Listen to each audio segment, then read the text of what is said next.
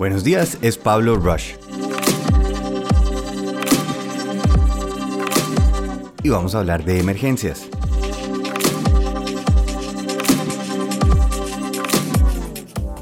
A mí, no sé si a ustedes, la presión de una entrega me sirve, me activa, es como gasolina y se enciende ese fuego.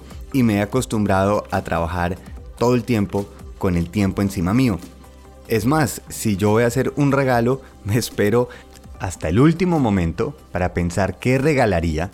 Esto obviamente no lo ve como algo tan bonito mi esposa, pero terminó inventándome un regalo buenísimo que tal vez no va a terminar de ejecutar, eh, termina en muchos bonos, ideas, sale la idea, pero no sale bien la ejecución. Este estilo de trabajo a veces funciona, a veces esas ideas, por ejemplo, si uno está en una sala de juntas hablando con un cliente y en cuestión de segundos podemos llegar con ideas, con aportes, con sugerencias, el cerebro, lo que yo siento es, puedo empezar a hablar porque sé que me va a salvar. El cerebro está esperando y yo digo, voy a empezar y usted está ahí listo. El cerebro me dice, hágale. Y eso lo agradezco, eso lo trabajo y lo fomento. Pero sí hay unas emergencias que podría yo preparar un poco. Por ejemplo, imagínense, si tengo que ir a una reunión y sé que para llegar a la oficina de ese cliente se demora uno 23 minutos. Así que yo voy a salir a las 10 y 37 para esa reunión de las 11. Pero si me subo al carro y me doy cuenta que no tiene gasolina, ya se dañó todo el sistema. Si llego y empiezo esa ruta y por alguna razón hay un tráfico de más, ya se dañó todo funciona si todo funciona. Ese es el problema. Y eso es lo que debemos aprender a manejar. Cuando doy por hecho que todo va a funcionar, estoy apostándole a una probabilidad.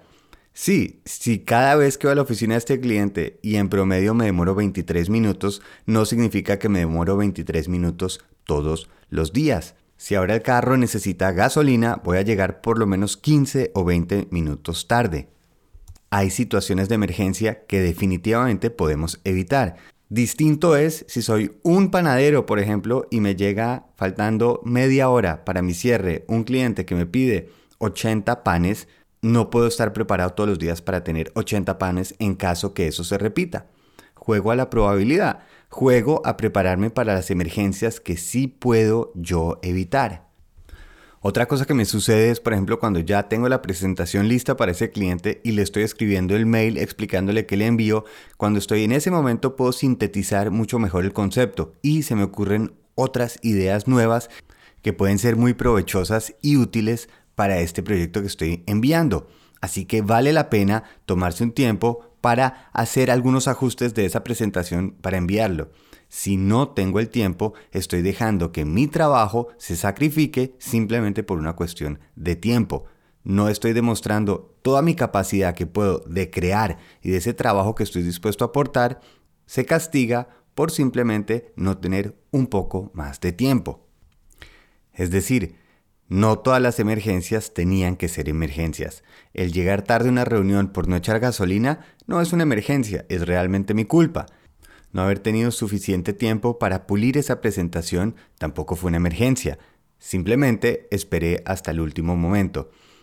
Yo les propongo, para un deadline, para una fecha de entrega, manejemos dos momentos. Y si quieren, a la primera le ponen beta y a la otra le ponen definitiva. Beta porque es ese ensayo, esa prueba, que lo que hemos hablado antes en el podcast, probar es bueno. Y en esa prueba, cuando estoy terminando, de pronto se me ocurre una idea y la quiero incorporar y me da tiempo. Mi hora beta de salida para una reunión, tal vez voy a llegar 10 minutos antes. Perfecto, puedo sentarme, organizar, a veces hay un café rico al lado que puedo tomarme. La definitiva es ya no hay nada que hacer, así se fue.